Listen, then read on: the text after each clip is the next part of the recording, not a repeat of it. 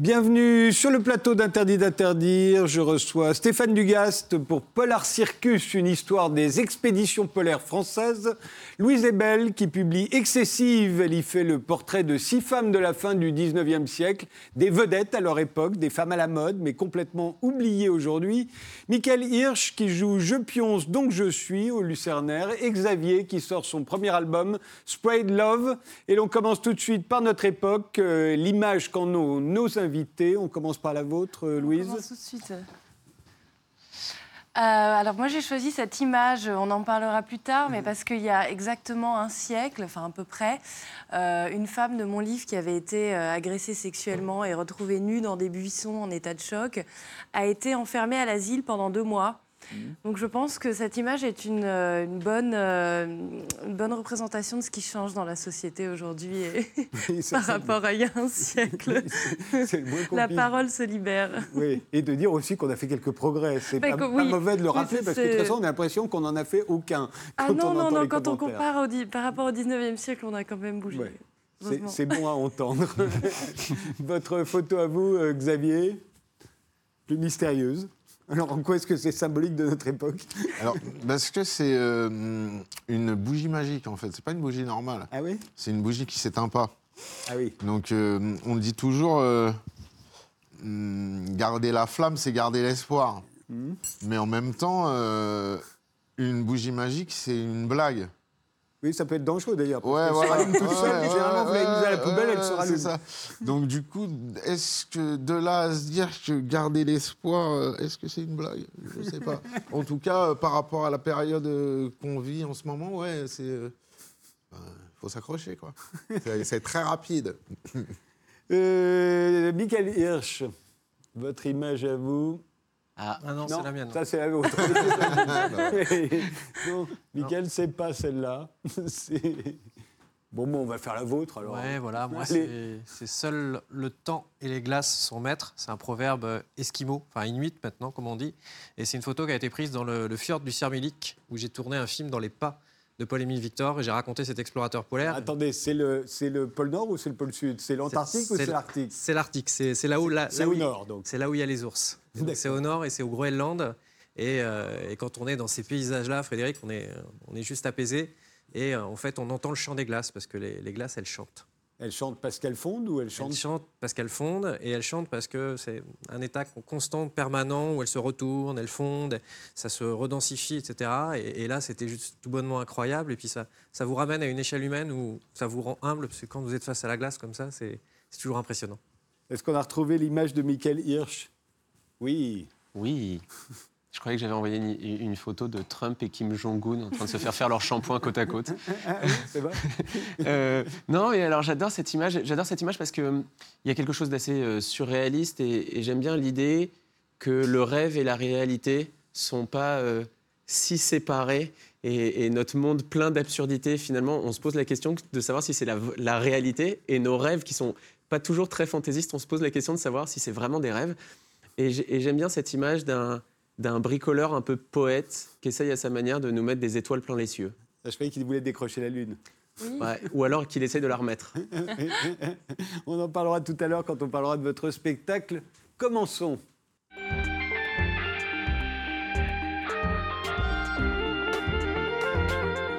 Stéphane Dugast, donc euh, dans Polar Circus, qui vient de paraître aux éditions du Trésor, vous nous racontez les expéditions polaires à la française.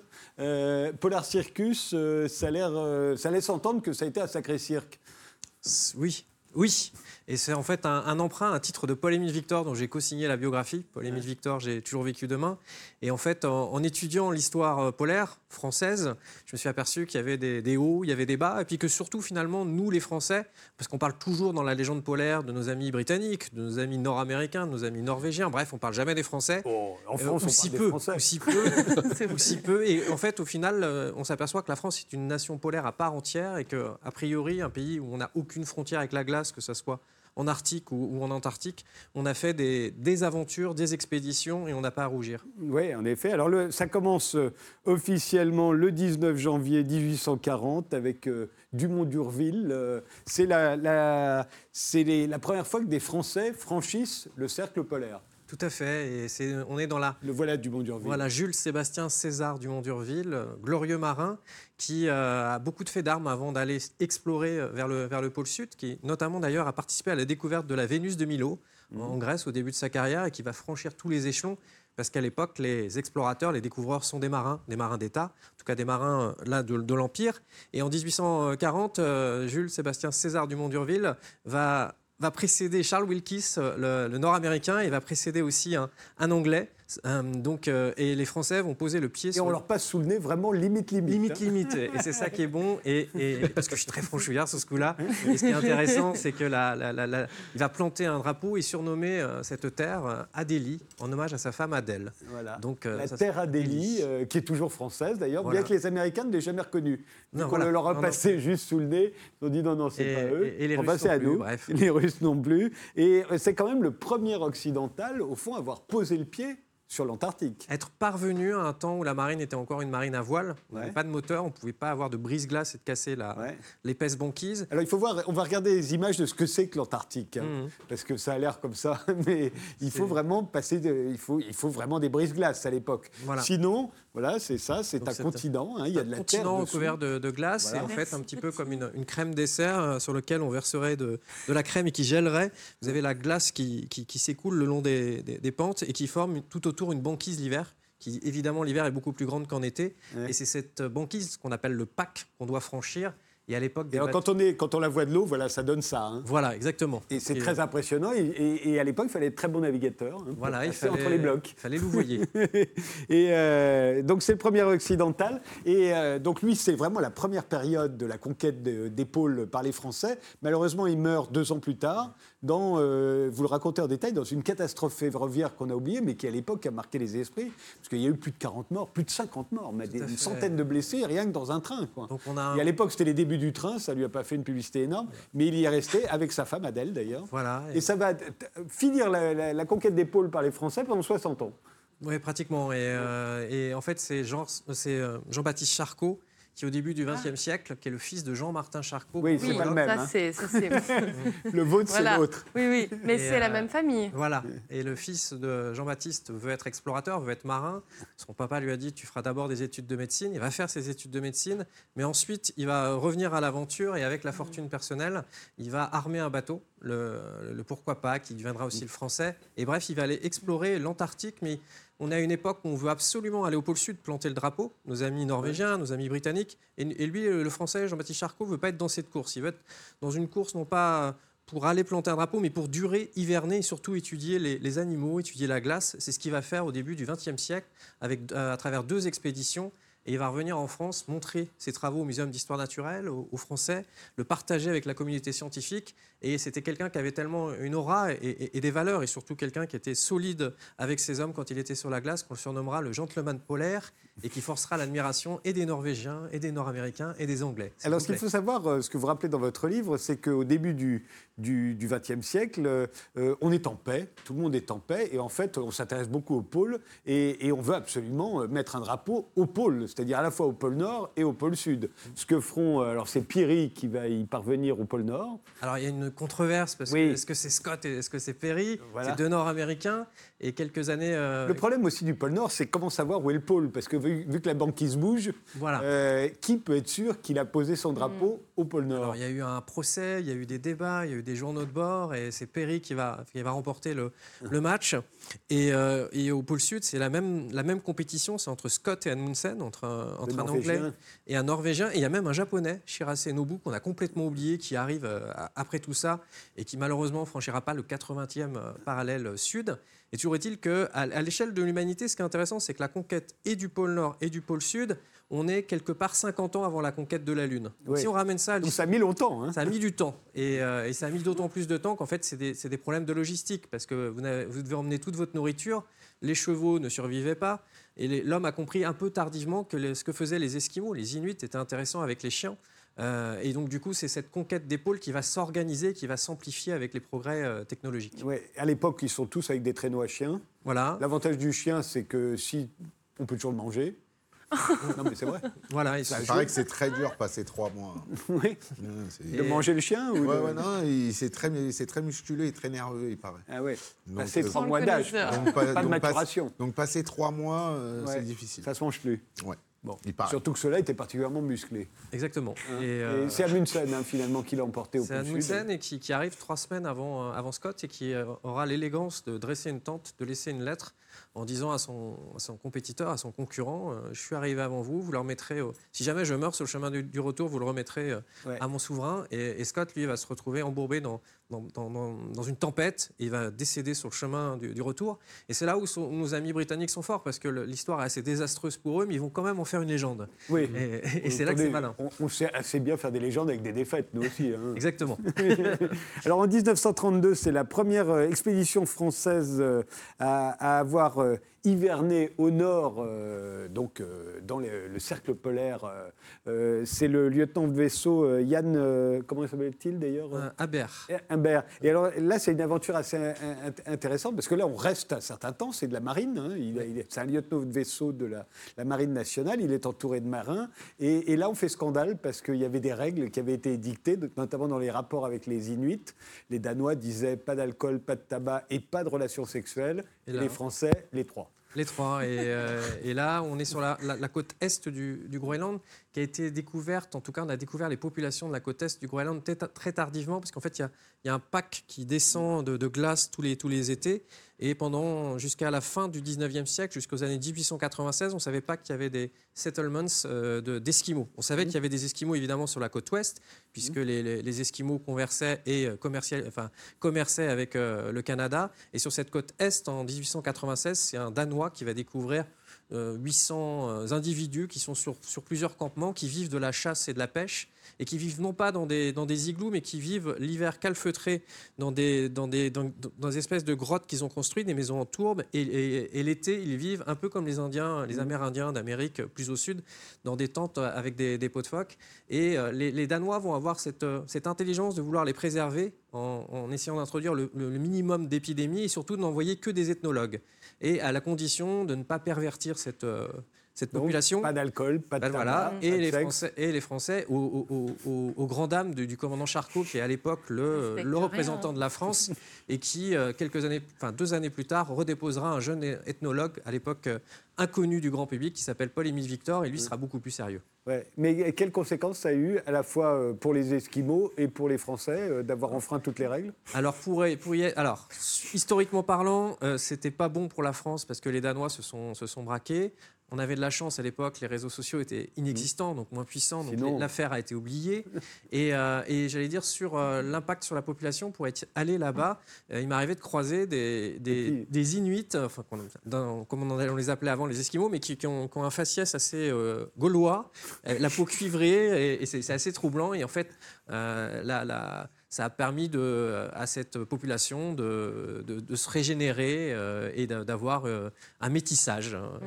Quand vous voyez une photo comme celle-ci, vous faites la différence entre, euh, entre l'Arctique et l'Antarctique? Frédéric, je vais vous dire oui, mais euh, parce que là, la hauteur du glacier est, est très très conséquente, mais c'est vrai qu'au nord du Groenland, les, les- les glaciers peuvent être assez conséquents, mais là, je dirais euh, l'Antarctique, puisque le, le- la calotte glaciaire, le, le glacier est assez, euh, assez haut et assez, assez vaste, mais euh, on, on peut se tromper. En fait, il faudrait qu'on puisse voir de- Je crois que des vous êtes animaux. trompé, oui. Ouais, il faudrait qu'on puisse voir des animaux. Donc les animaux, parce que vous donnez le, le- le meilleur moyen hein, de savoir si on est au nord ou au Comme sud. disait Jean-Baptiste Charcot, quand vous voyez un ours, c'est que vous êtes au nord. Et Arctos, c'était en hommage à, à l'étoile, la, la grande ours d'ailleurs. Ouais. Et quand vous êtes au sud, vous voyez non pas des pingouins, parce que c'est un néologisme, mais des manchots. Euh, donc là, vous êtes dans le Voilà, au ours sud. blanc au nord, manchot Au au, sud. Revenons, euh, euh, euh, là on était en 1932, donc avec cette expédition. euh, il va falloir attendre la... Alors d'abord, il y a, il y a Charcot qui meurt à ce moment-là, et on n'a vraiment pas de chance à chaque fois. Non, mais- Soit Dumont-Durville, ensuite Charcot, Mm. et à chaque fois quand il y a le, le grand chef qui meurt, on arrête. On arrête. Alors là, on a l'avantage, c'est qu'il a, il a formé un jeune disciple qui est Paul-Émile Victor, qui a compris que ces, ces régions arctiques en ethnologie sont intéressantes. Il meurt d'ailleurs dans un naufrage pas loin du... de, de l'Islande, sur le chemin Ouais. du retour du Groenland, en Ouais. ayant déposé Paul-Émile Victor. plus grosse tempête d'équinoxe de 1936 et une suite invraisemblable d'événements. Et j'ai eu la chance, 80 ans plus tard, d'aller sur les lieux du naufrage. Euh, C'était stupéfiant parce que vous êtes en Islande et tout était calme, tout était plat, mais c'est plein d'éperons rocheux. Et là, j'ai eu le récit euh, très très précis, puisqu'il y a eu un survivant, Eugène Gonidect, marin et matelot sur le Pourquoi pas, et qui a fait un rapport très circonstancié pour, euh, pour raconter ce qui s'était passé en termes maritimes. Et euh, Charcot sera enterré avec des obsèques nationales à Notre-Dame. Toujours est-il que Paul-Émile Victor va, va reprendre le flambeau et patatras, la guerre 39-45 euh, éclate. Et donc euh, les, les choses vont un petit peu se figer avant de, de ressurgir euh, après 1945. Alors après 1945, c'est le retour. Alors là, on est dans une ambiance de guerre froide. Euh, tout le monde revendique tout et n'importe quoi. Les Argentins euh, revendiquent carrément l'Antarctique. Euh, les, Fran- les- les Norvégiens revendiquent notre terre Adélie. Qu'on a- on n'a rien fait. Voilà. Les Américains débarquent avec euh, combien de bateaux euh, Et, et- L'opération High Jump, c'est voilà. énorme. C'est énorme, mais ils ratent leur opération de débarquement, ils ratent tout. On est, on est en Antarctique. hein, Et on, a- sud. on est au sud, en Antarctique, et ils utilisent des moyens un petit peu comme le- les mêmes moyens qu'au débarquement en Normandie ou en Provence. Ouais. Un on peu a- moins nombre, 4000 Un, 4500. un peu moins, mais on arrive avec des bateaux, on arrive avec des avions, on arrive avec des hélicoptères.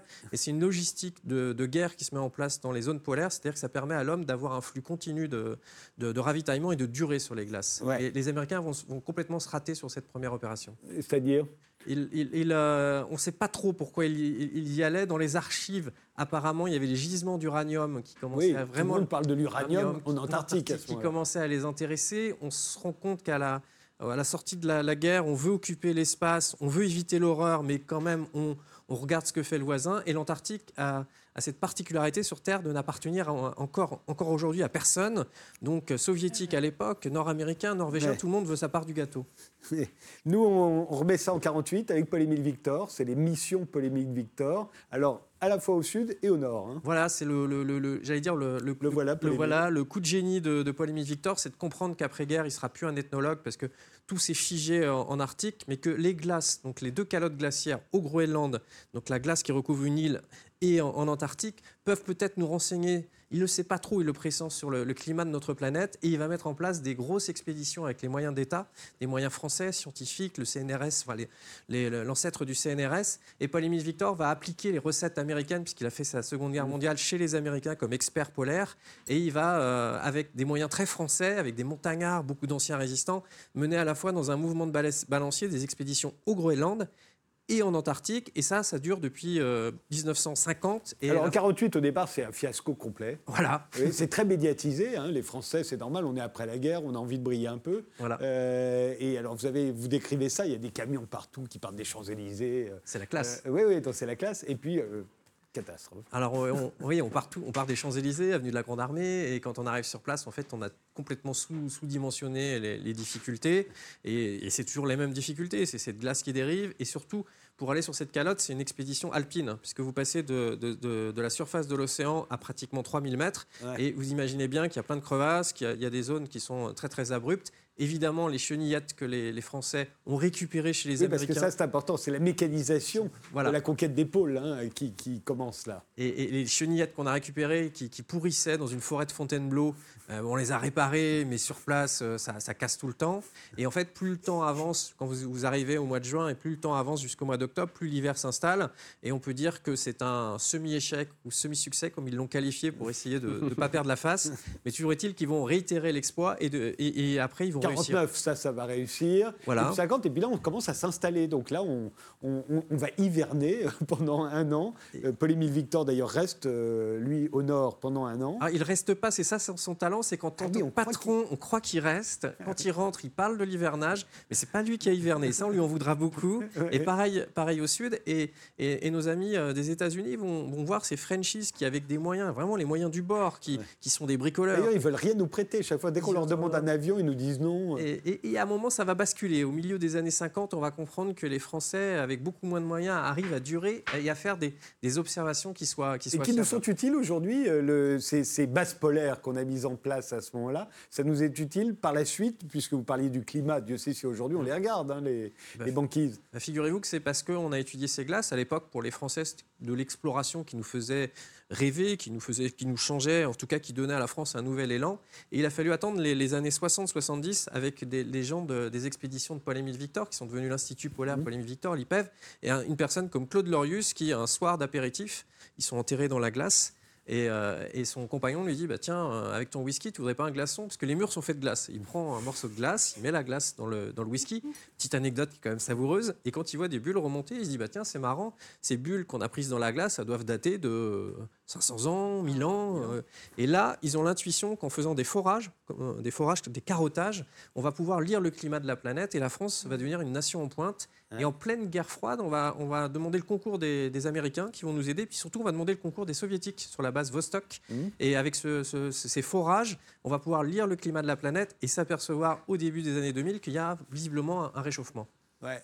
Et euh, le réchauffement, il va avoir lieu aussi euh, d'une autre façon avec la guerre d'Indochine puis la guerre d'Algérie, ce qui fait que la marine abandonne la conquête polaire, ils ont d'autres soucis. Mm. Euh, vous le disiez, Paul-Émile Victor est de plus en plus controversé aussi. C'est suite au fait qu'il n'était pas là-bas ou c'est parce qu'on lui reproche d'autres trucs? Paul-Émile Victor est- est- incarne à lui seul les explorations polaires. C'est un, un- c'est un patron, sauf que c'est un patron qui a été élevé chez les scouts. Et, et être patron quand on est dans une petite unité et, et avec ses copains, ça marche. Mais quand on commence à être à la d'une grosse entreprise, euh, il faut un commandement qui, est un peu plus rigide. Et ça, il a un petit peu de mal. Effectivement, il gère les affaires depuis Paris. Il va un peu sur le terrain aux campagnes d'été, mais il revient à Paris. Et quand les journalistes l'interviewent, il dit oui, l'hivernage s'est bien passé. Et il sous-entend qu'il a fait l'hivernage alors qu'il l'a pas fait. mais c'est pas un, mensonge. Mais surtout, c'est le seul à être capable de prendre des subsides, enfin, de lever des fonds, comme on dirait maintenant, et de permettre à la France d'avoir cette, euh, cet élan. Alors c'est peut-être un peu trop pour une seule personne. Toujours est-il qu'il va laisser un outil euh, à la France qui est devenu maintenant euh, l'IPEV, Mais l'Institut c'est polaire. c'est quand même notre âge d'or dans la conquête des pôles, c'est c'est- date de cette époque-là? Tout à fait. Et en plus, les, les- les hommes vont, vont comprendre qu'il faut s'unir sur la glace. En tout cas, en Antarctique, euh, d'être des ennemis euh, sur le papier, dans les chancelleries, oui, euh, mais sur la glace, non. Et en fait, on va mettre en place des, des grandes années internationales, euh, les années polaires internationales. Alors, il y a, des, il y a les GIG, euh, il y a- je, vous, je vous passe tous les acronymes. Et euh, à partir des années 50, les scientifiques vont s'unir parce qu'on sait qu'en s'unissant, c'est là qu'on va mieux observer euh, le, le cosmos, la planète et surtout ces- cet hémisphère, en tout cas ce continent, ce sixième continent qui était inconnu. Et alors, comment on a réussi à ce que ce sixième continent n'appartienne à personne? Parce que le pôle Nord, on comprend, c'est de la glace. Mm. Euh, mais là, il y a de la terre, il y a des richesses, il y a des ressources euh, dans le, sous-sol. Comment on était parvenu à ce que ça n'appartienne à personne et qu'en même temps, la terre d'Élie, ce soit quand même à nous? Les, utopistes ont triomphé. Et ça, c'est une belle histoire. C'est-à-dire que au lendemain de la guerre, où- qui a été, je vous fais pas très meurtrière de, de tous les côtés, les, les hommes, se- en tout cas les scientifiques, les explorateurs, les hardis explorateurs, se sont dit que sur ce continent, il fallait que, que ça soit une terre de science et de paix. Alors c'est bien beau de le dire, mais il faut le, le, le pratiquer. Et dans les années 50, avec ces, ces grandes ma- manifestations, l'année polaire internationale, euh, l'AGI, euh, les GIG, etc., les hommes vont, vont s'unir et ils vont euh, passer un- au, tra- au traité de Washington en 1959, si ma mémoire est bonne, un, est bonne, un, un traité pour que la- l'Antarctique soit une terre de science et de paix, uniquement habitée par des scientifiques qui viennent y étudier. Chaque pays a, si j'ose dire, ça, son autonomie, sa souveraineté sur la base, et euh, interdiction aux, militaires de, de pénétrer et interdiction d'avoir une exploitation commerciale. Alors ça va durer jusqu'en pratiquement au début des années 90, et au début des années 90, les Néo-Zélandais veulent exploiter euh, leur partie et les sous-sols qu'on dit très Oui, très parce qu'on a quand prometteurs. même des parties. Nous, la partie rayée qu'on voit là, c'est la terre d'Élie. En quoi c'est à nous C'est à nous sans être à nous c'est- à, nous, c'est à nous. Là, il y a eu des parts de camembert de, de déterminés au, au lendemain de la guerre. Et puis, évidemment, les, les pays euh, se, se développant, les- la liberté étant acquise de pouvoir installer des, des bases, en fait, le- et la souveraineté n'étant pas garantie, euh, j'allais dire, l'Antarctique appartient à tout le monde. Donc, il y a, je crois, à l'heure actuelle, il y a, il y a au moins 80, 80 bases euh, sur, sur l'Antarctique. Et ce qui est intéressant, c'est que dans les années 90, on va vouloir euh, exploiter les fonds parce que euh, c'est nos amis néo-zélandais qui le veulent. Et là, on a une très belle rencontre entre le Premier ministre de l'époque, Robert Hawke, euh, australien, et Michel Rocard, qui est Premier ministre de la France. Et Hawke va interpeller Rocard, avec qui il est devenu copain, en lui disant euh, Tu sais, là-bas, en bas, il faut faire quelque chose parce que sinon, c'est une catastrophe. Et de l'aveu de Michel Rocard que j'ai interviewé, il me dit Mais moi, je savais rien du tout de ce pays des pingouins. Alors, je dis Non, monsieur Rocard, les manchots. et, et- et- et Michel Rocard va mettre tout en place une stratégie avec le Premier ministre Robert Hawke, au nez à la barbe un petit peu de, du ministre des Affaires étrangères de, de l'époque et de François Mitterrand. Roland Dumade, que vous Oui. dépeignez comme, un- comme quelqu'un qui est totalement contre. Et voilà. Et, et, je tiens ces anecdotes de plusieurs sources. Et ce qui est intéressant, c'est que Michel Rocard, pour qu'il y ait un élan international, un élan populaire, va instrumentaliser, en tout cas utiliser un explorateur de renom Jacques-Yves Cousteau, qui revient d'Antarctique et qui commence à ouvrir les yeux sur l'état de la planète euh, en se disant qu'on est, il a créé sa fondation, il a fait un film, il comprend qu'il y a quelque chose qui ne va pas. Et pour la première fois, il va réaccepter de travailler pour l'État, parce que depuis qu'il a quitté la marine, avant ses expéditions, il travaille plus pour l'État français, il est sur ses, sur ses deniers personnels, en tout cas, il lève ses fonds. Et là, euh, Jacques-Yves Cousteau va faire une, tournée de, de conférences aux États-Unis pour convaincre les, les, hommes politiques nord-américains que l'Antarctique doit, doit être sauvé. Donc il y a un moratoire jusqu'en 2048 qui fait que l'Antarctique est une terre de science et de paix. C'est une belle utopie. Oui, petit hommage qu'on peut rendre euh, à Jean-Louis Etienne, euh, qui était euh, dans cette émission il y, a, quelques jours, enfin quelques semaines maintenant, on, va le voir apparaître, et qui est le premier homme à être arrivé au pôle Nord, à pied. À pied, voilà. et, qui a fait une incroyable expédition en 89-90 avec un japonais, un soviétique à l'époque. Et moi, j'étais ado, ça m'a fait rêver. Il a traversé complètement le continent antarctique avec des, traîneaux à chiens. Et ça a duré sept mois. Hein, sept mois, et, grand explorateur. Et, moi, je lui dois beaucoup parce que j'ai fait mon premier film avec, euh, avec avec, lui et, quel bonhomme. Eh bien, euh, ce sera l'objet d'un autre livre, j'imagine, Trésor de, euh, Polaire Circus, parce que vous arrêtez plutôt dans les années 60. Euh. il faut faire la suite. Voilà, il faudra faire la suite. on fait une pause, on se retrouve juste après.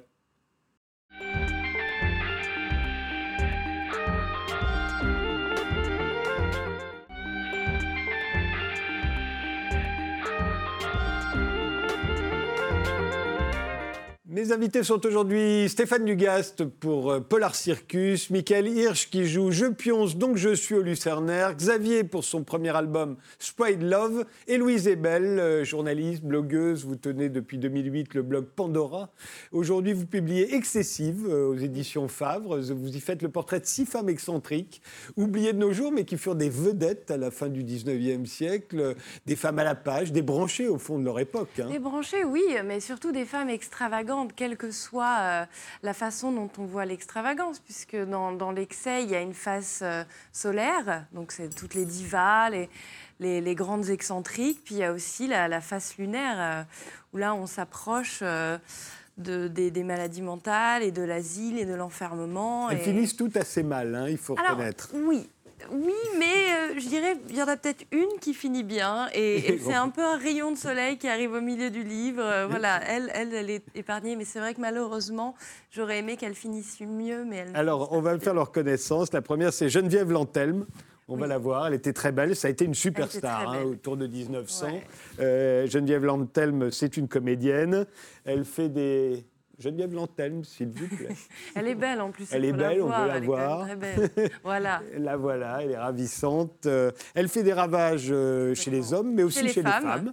Voilà, elle est bisexuelle. Euh, elle est, c'est un vrai sex symbole. Hein. Complètement, euh, sur les planches aussi. C'est étonnant qu'elle ait été oubliée parce qu'elle était très célèbre. Mhm. Et en plus, elle avait une, une, vie sentimentale qui était complètement scandaleuse puisque euh, elle a piqué à une autre égérie euh, de l'époque qui était Missia Certes, grande égérie de Toulouse-Lautrec, des ballets russes.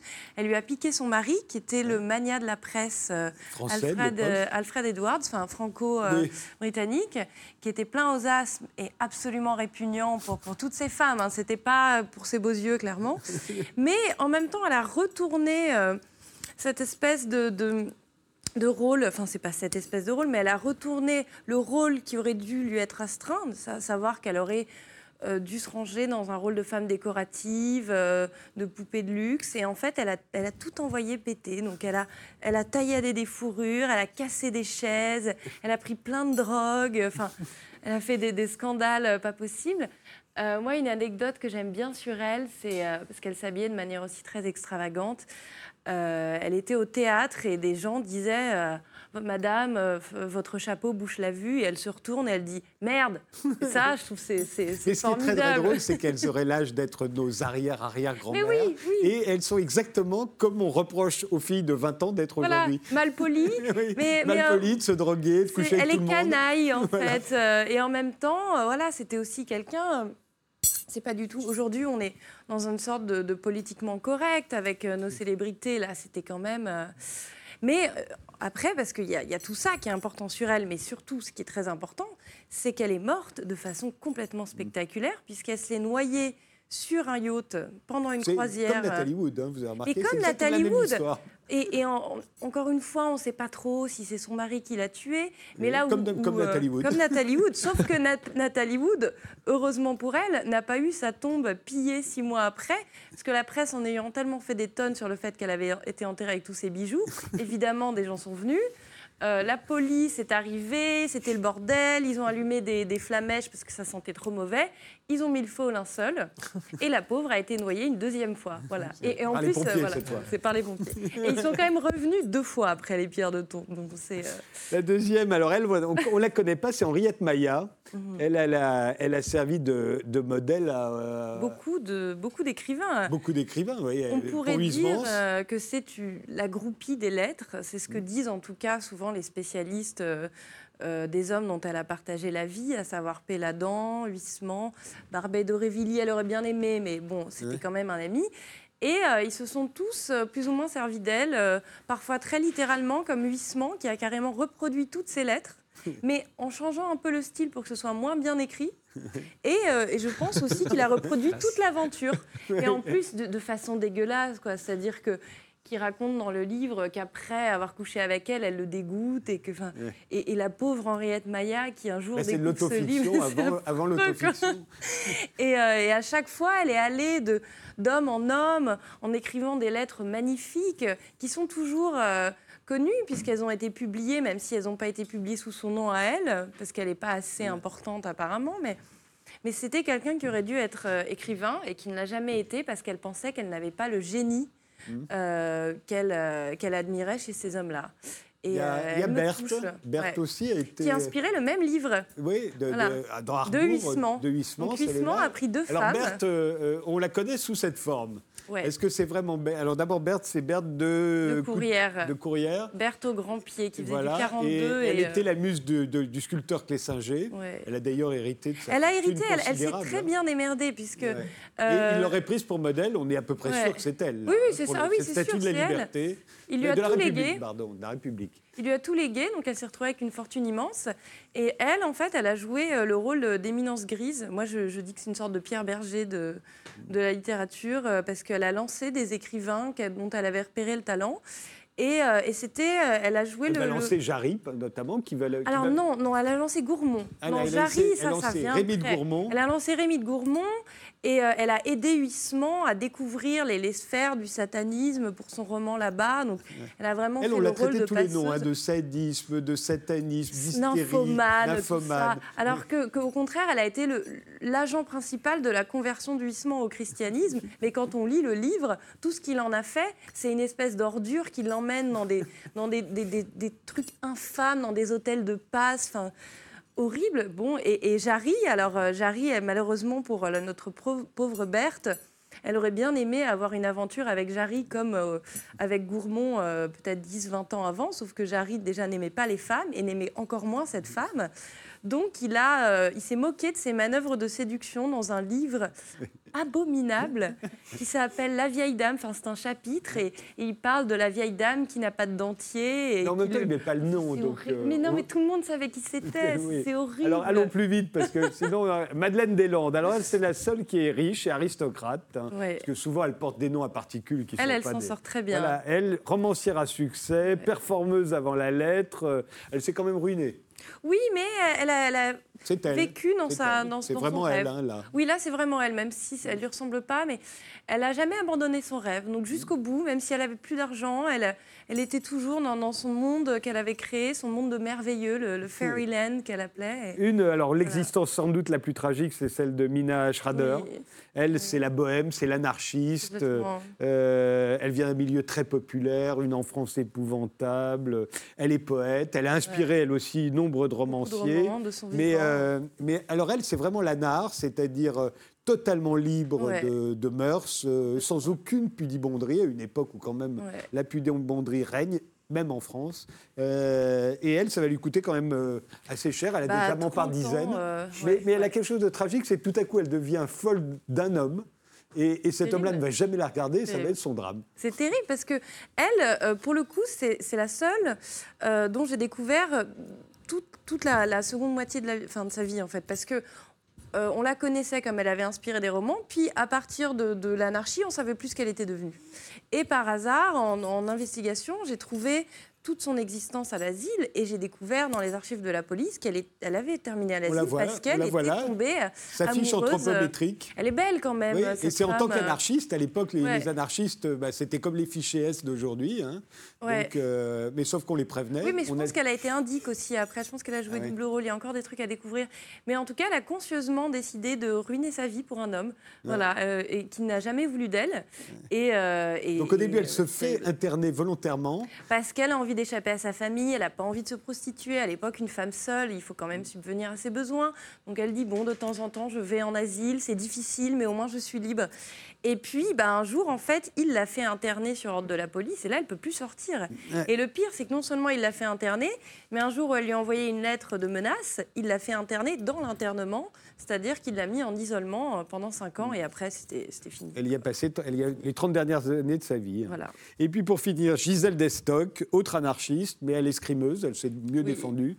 Euh, une assez bonne duelliste, euh, sculptrice, romancière, bisexuelle aussi, insoumise. Elle, euh, et on la voit là. Alors, on, on la voit sans la voir, puisqu'elle est masquée, mais euh, elle, elle, elle a eu une grande une vraie, passion avec ouais, ouais. Maupassant. C'est une vraie héroïne euh, contemporaine et elle aurait vraiment pas dû être oubliée parce que c'est quand même une activiste, elle était féministe, elle, elle était à la fois écrivain, sculptrice, euh, et puis elle était libre surtout, elle était complètement libre. Et, euh, et je pense que c'est sa passion avec Maupassant qui, qui l'a avalée parce que ça a pris tellement de place euh, pour les biographes de Maupassant, dont, dont ce type qui écrivait beaucoup d'articles, c'est devenu euh, l'agent euh, Oui, euh, de la filé de mort. la syphilis. Alors que c'est sûrement le contraire, parce qu'elle, elle est morte super jeune et on ne sait pas comment ni pourquoi. Euh, lui, il avait la syphilis déjà dix ans auparavant, donc elle a, elle a rien fait de, Mm. de plus. En fait, elle était comme lui, elle était libre et bonne vivante et elle aimait les femmes et les hommes, sauf que comme c'était une femme à une époque où il ne fallait pas être libre, et même Maupassant lui disait euh, ne sois pas si homme. Mais elle est, elle est inspirante. oui. Votre livre s'intitule Excessive.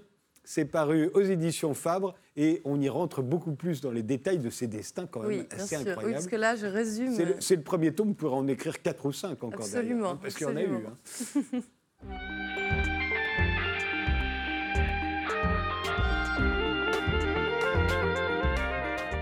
Michael Hirschwood, c'est tous les jeudis, vendredis et samedis à 21h30 au Lucernaire que vous jouez Je pionce, donc je suis. On va regarder le teaser. Avec joie.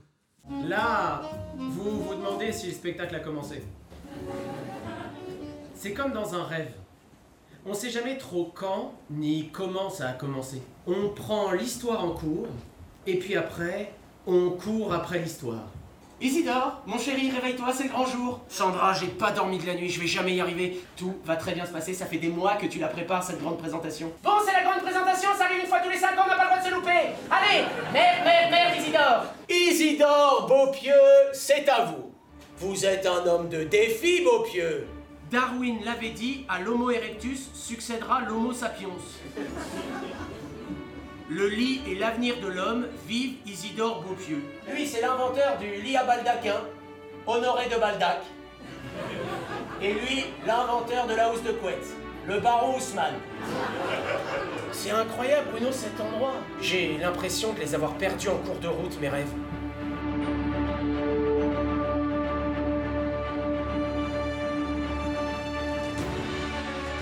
J'ai vu ce monde changer, alors que personne ne le croyait possible.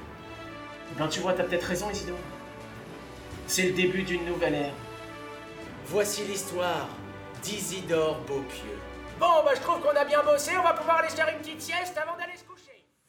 Michael Hirsch, euh, vous faites des jeux de mots, on l'a vu. Euh, voilà une tentative de réhabilitation que je trouve très intéressante. Merci. Vous trouvez qu'on a été injuste avec les jeux de mots? Je- On a oh, eu tort de les enterrer On n'a pas eu tort de les enterrer totalement. On a tous ce tonton un peu lourd qui, le dimanche midi, fait des jeux de mots qu'on a entendus et réentendus. Euh, Donc c'est son rôle que vous tenez sur scène. non, un peu aussi, évidemment. Non, mais ça en fait partie. On est tous avec le plaisir des mots. Euh, Brassens le disait, euh, les enfants, euh, dès le plus jeune âge, naissent avec le plaisir des mots. C'est un plaisir qu'on perd un peu. Moi, mon envie, à travers les jeux de mots et le travail sur le langage, c'est de redonner le plaisir aux gens d'utiliser les mots, de s'en servir et de partager les nuances. Vous venez de dire avec le travail sur le langage. Euh, c'est le mot qu'on met pudique pour pas dire jeu de mots. Parce que comme les jeux de Non, mots, non, ça a l'air d'être un peu vieillot, on dit il travaille sur le langage. Je travaille sur le langage absolument. J'ai une grande faculté américaine. Non, pas du tout. Non, je travaille sur le langage parce qu'il n'y a pas que des jeux de mots. Je veux dire, il n'y a pas que des calembours. Il y a, il y a- et puis, et puis il y a- dans ce qu'on a appelé le jeu de mots, on l'a aussi appelé dans l'alchimie la langue des oiseaux. C'est-à-dire que c'est très révélateur, et notre langue est pleine de ça, très révélateur de, de mots qui, une fois réunis, ouvrent un univers extraordinaire. Euh, quand, quand je parle là des Homo sapiens comme l'avenir de l'humanité, en fait, d'un coup, on se dit, et si l'avenir de l'humanité, c'était de ralentir un petit peu dans ce mouvement effréné d'accélération? Et si dormir, c'était pas aussi ça l'avenir de l'homme? Euh, donc le simple fait de justement jouer avec les mots, d'un coup ça ouvre une nouvelle porte. C'est ça Mais moi qui en même temps, m'intéresse. en réalisant que vous, vous faisiez beaucoup de jeux de mots, ce qui est plutôt considéré comme déplacé aujourd'hui, ça m'a refait penser à Raymond DeVos, qui pour moi est le dernier à avoir fait une très grande carrière en faisant des jeux de mots. Euh, Euh. Pas seulement, mais il avait un côté métaphysique. Euh, il donnait à, à ces jeux de mots une espèce d'altitude où on se disait il a l'air d'en savoir beaucoup plus que nous. Mais c'est ça, mais c'est voilà. vraiment le langage des oiseaux. Pour moi, Raymond DeVos, il est entre le philosophe, l'alchimiste et à un moment, c'est c'est un C'est magicien. métaphysique. Mais c'est jeux de mots. Mais enfin, je veux dire, euh, c'est amusant d'ailleurs qu'on dise ça du jeu de mots aujourd'hui parce que, bon, alors d'abord, toute la psychanalyse qui est complètement pas, Oui, pas- Basé là-dessus. est, est basée sur les jeux de mots. Euh, Lacan, c'est voilà, c'est que ça. Mais ça aussi, Mais- c'est un petit peu ringard aujourd'hui. Ouais, mais alors, alors, alors, alors parlons de ringardise. Frédéric Tadei, le rap aujourd'hui. Ouais. Le rap est truffé de jeux de mots.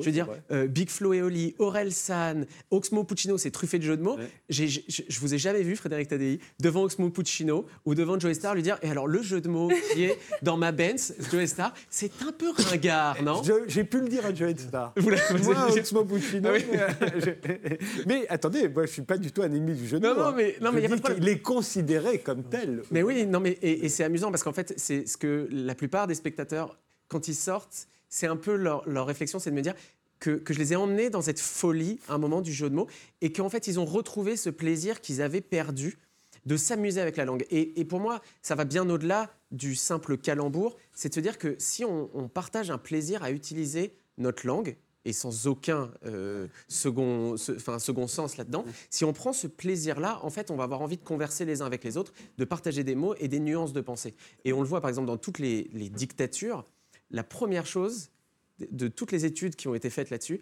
c'est qu'on commence par appauvrir le langage et par appauvrir le vocabulaire. Quand on appauvrit évidemment le vocabulaire des gens, on est beaucoup moins capable de converser les uns avec les autres, on abétit et on s'abétit soi-même. Donc redonner le plaisir de la langue par le jeu, qui n'est pas notre grande spécialité en France, et avec la langue française. C'est-à-dire on est toujours à, à l'heure de la langue de Molière, où il faut faire très attention à comment on utilise le français, alors que le français est une langue vivante qui évolue, qui a sans cesse évolué, et qui est, euh, qui est, enfin, qui est merveilleuse pour ça, pour s'en amuser en tout cas. Alors, vous faites euh, un éloge du sommeil. Alors là, les, les dictatures seraient plus d'accord avec vous. Pour l'éloge du sommeil, Bah, l'éloge du sommeil. Alors, c'est amusant parce que- Justement, qu'est-ce que vous trouvez de si subversif dans le sommeil Ah bah, euh, Pour en alors- faire un tel éloge, pour nous dire que l'homme descend du songe, ouais, jeu de mots. absolument. Euh, euh, alors, il y a plein de choses. D'abord, il y a eu beaucoup, beaucoup de dictatures qui ont été totalement contre la fainéantise et, le- et et le Contre la démarrage. fainéantise, mais pour le sommeil. Mais pour l'endormissement des foules, Voilà. vous voulez dire ouais. Euh, non, moi je parle plutôt d'un sommeil conscient, d'un d'un sommeil assumé. C'est-à-dire que en quoi c'est subversif, c'est qu'aujourd'hui on est dans la frénésie absolue de l'activité, de la performance, de la productivité pour tout et n'importe quoi. Netflix, qui est un exemple on ne peut plus contemporain, le patron de Netflix a déclaré que son plus grand concurrent c'était le sommeil. Il est rentré en combat contre ça. La semaine dernière, le patron de Netflix a quand même annoncé que maintenant on va pouvoir euh, modifier la vitesse de lecture des contenus. C'est plus des films, c'est des contenus. Donc ça veut dire qu'on va pouvoir regarder les films deux fois plus vite. Deux fois plus vite pour en regarder deux fois plus et, co- et continuer à ingérer, à ingérer, à ingérer. C'est-à-dire qu'on arrive à un moment là, c'est amusant, ça fait quelques années maintenant qu'on parle de la question de la charge mentale. Et, et- et je pense qu'on met le doigt dans un engrenage vraiment très intéressant avec la charge mentale et qu'on va découvrir pendant, enfin, pendant des années et des années. On est tellement, tellement submergé d'informations, de contenus, comme on dit, d'images, de sons, de bruits, etc., qu'à un moment, je pense qu'on est dans une forme d'hypnose permanente où on est abruti par ça. Et- Est-ce que vous, vous ne vous rendez pas compte que vous- vous-même, vous, êtes en, en concurrence avec Netflix Mais bien Et donc- sûr. Et avec le sommeil, comme Mais- moi d'ailleurs, comme nous Mais, tous. mais bien sûr. Aujourd'hui, on n'a pas non plus euh, Et c'est la 24 heures par jour à regarder des, des gens qui bougent sur un écran. Et c'est la raison pour laquelle, si quelqu'un s'endort dans la salle, je prends ça comme un hommage. Parce que je me sens beaucoup moins fort que le sommeil. Euh, non, mais on se rend compte, aujourd'hui, il y a quand même des statistiques qui sont assez effarantes sur notre consommation de sommeil, entre guillemets. On, on a perdu en France en 50 ans à peu près 1h30 de sommeil par nuit. Mais- oui, mais enfin, on les a gagnés. Euh, nos ancêtres, effectivement, à l'époque euh, dont nous parlait tout à l'heure Louise, euh, on dormait une heure et demie, deux heures, non, une heure et demie, je crois, largement, de plus qu'aujourd'hui. Mais on les a gagnés. Ah, c'est une vous manière de voir les qu'on choses. les a perdus Moi, je, pense qu'on les a perdus. Je pense, non, je, je- je pense qu'on les a perdus dans le sens où en fait, on se sent prisonnier euh, d'une sorte euh, d'activité mondiale permanente dans laquelle on a envie de s'insérer et, et avec ce que les Anglais appellent le FOMO, c'est-à-dire the fear of missing out, la peur de tout le temps manquer quelque chose. Et je pense qu'en fait, on est dans une frénésie de ça, qu'on ne s'arrête jamais. Et pas forcément pour occuper merveilleuse. C'est-à-dire l'heure et demie qu'on a gagnée, c'est pour faire quoi? On est en permanence là dans une activité. euh, sur, euh, Exactement. mais, mais alors pourquoi on scrolle tant? C'est parce qu'en fait, il n'y a pas de fin. C'est la première fois que l'homme est confronté réellement à l'infini des médias. C'est-à-dire que c'est comme si on avait un journal le matin qu'on ouvrait et puis il y a toujours des pages, il y a toujours des pages, toujours des pages, donc on ne s'arrête jamais. C'est totalement incroyable. Et, et- et de fait, je pense qu'on perd quelque chose parce que les études médicales aujourd'hui le prouvent que le manque de sommeil a des conséquences super graves sur la santé. Euh, on est plus facilement dépressif, plus facilement anxieux, on est moins généreux, moins tolérant. Donc à l'échelle, je ne parle même pas à l'échelle médicale, mais à l'échelle sociale, c'est très grave de ne pas dormir.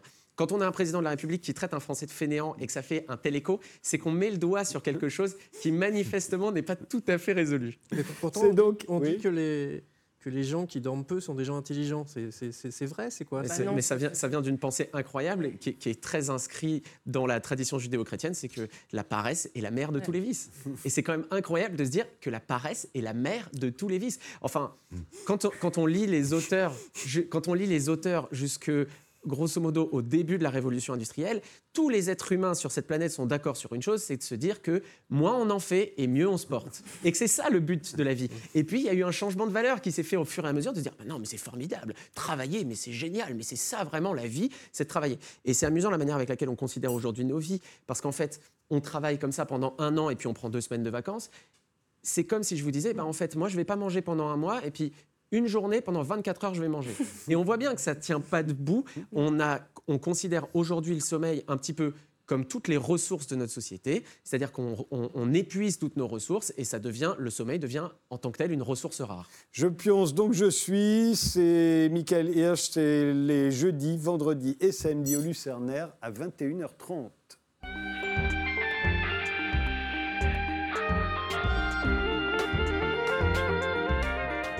Xavier, euh, vous, vous sortez votre premier album, Sprayed Love. euh, c'est un mélange de funk et de variété française. hein, euh. Oui, on peut résumer ça comme ça. C'est un peu. On va voir le côté C'est un peu plus compliqué, mais on va voir le côté funk et vous nous direz la subtilité, euh, la nuance que Oui, bah, vous écoutez, voudriez que j'ajoute.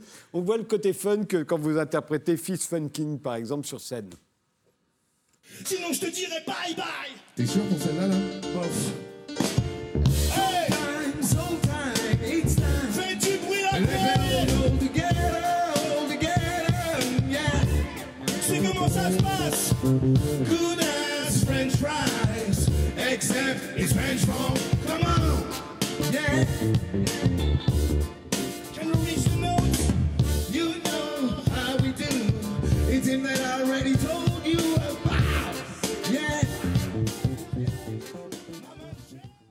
Du vous en faites depuis longtemps, non? Vous avez fait les premières Ouais, parties de FFF avec des potes ça fait un petit moment ouais, qu'on est dans ce truc-là, euh, mais en même temps en ayant un pied dedans et aussi un pied dans d'autres choses. Enfin, ça n'a pas été. euh, je pense que la couleur de mon album, euh, finalement, c'est. euh, ça ressemble beaucoup à la musique que j'écoute, donc c'est très varié finalement. Et, et, euh, j'ai été autant dans la funk que dans le rock. J'ai un groupe de rap qui s'appelle Zwinkels, que tu connais aussi euh, depuis des années. Donc euh, ça fait longtemps que je suis dans la musique et dans un certain genre de groove. Mais euh, c'est plus compliqué que de, de s'arrêter à la funk. Ou, euh, je revendique pas ça, je revendique juste que j'ai envie de faire la musique que j'aime écouter et euh, qui me correspond. Donc, euh, c'est plus vaste qu'un style. Alors, on va voir, moi, pour moi, le côté plus variété française. Ouais, ouais. C'est votre, c'est le clip de votre morceau euh, Enfer et damnation. On en regarde un extrait. Faites, faites. As-tu déjà avec le diable au clair de lune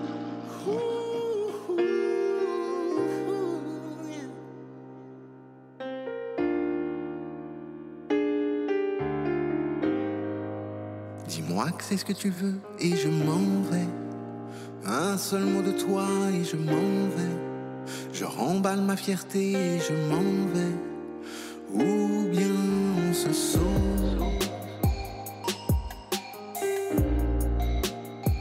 J'aurais besoin de temps pour t'oublier. D'énormément d'alcool pour me serrer.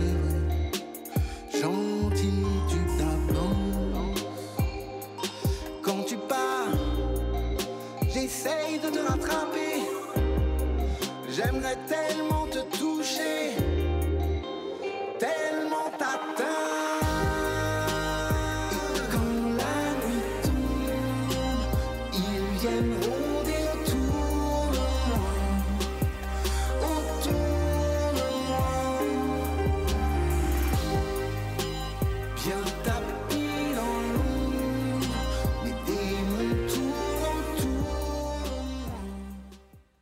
on se dit, vous êtes plus loin de James Brown que dans l'autre morceau. Ah ouais, bien sûr. Plus vers Mike Brandt.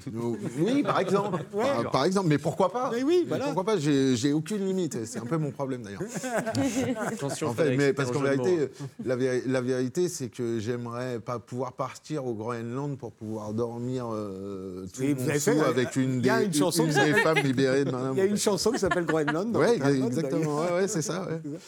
Pourquoi vous avez gardé euh, Xavier et uniquement Xavier? Parce que j'ai euh, passé euh, toute ma jeunesse à avoir des surnoms. Xanax, Docteur Xavier. Puis au bout d'un moment, bah, oui, c'est- ça lasse. Non, mais vous avez choisi. C'est Xavier, c'est vraiment votre prénom Ouais, Ah, c'est c'est vraiment vrai votre prénom, Parce que voilà, il n'y a pas de DJ Xavier, par exemple. Non. C'est- Juste, il y a le professeur C'est Xavier déjà les compliqué comme quoi, ça de c'est s'appeler. Xavier, donc Voilà. ne rajoutez pas DJ devant, c'est c'est difficile. Tout à coup, Xavier, ça de- redevient un truc normal, quoi. Ben ouais, voilà. Et non, mais c'est surtout. euh, justement, j'avais j'avais besoin de ça, euh, de, de m'éloigner un peu de tout ce qui est euh, personnage, euh, rôle euh, sur scène, entre guillemets, et de revenir un peu euh, à ce que j'étais moi. Donc, euh, je me suis dit que simplifier les choses, c'était pas mal. Après, euh, j'ai passé euh, 15 ans de ma vie à tout compliquer, donc maintenant, je fais plus ça. L'album s'intitule Spray Love, ce qui veut dire vaporiser. Vaporiser de l'amour. de l'amour. Et, et ça vient juste de sortir. Je vous remercie tous les quatre d'avoir participé Merci. à cette émission. Euh, Spray Love euh, de Xavier, c'est dans les bacs. Euh, je pionce, donc je suis le spectacle de Michael Hirsch. Se joue Lucernaire le jeudi, vendredi et samedi à 21h30. Excessive, le livre de Louise Ebel, est paru chez Favre. Et Poblar Circus, celui de Stéphane Dugast, est publié par les éditions du Trésor. Merci de nous avoir suivis. Rendez-vous au prochain numéro.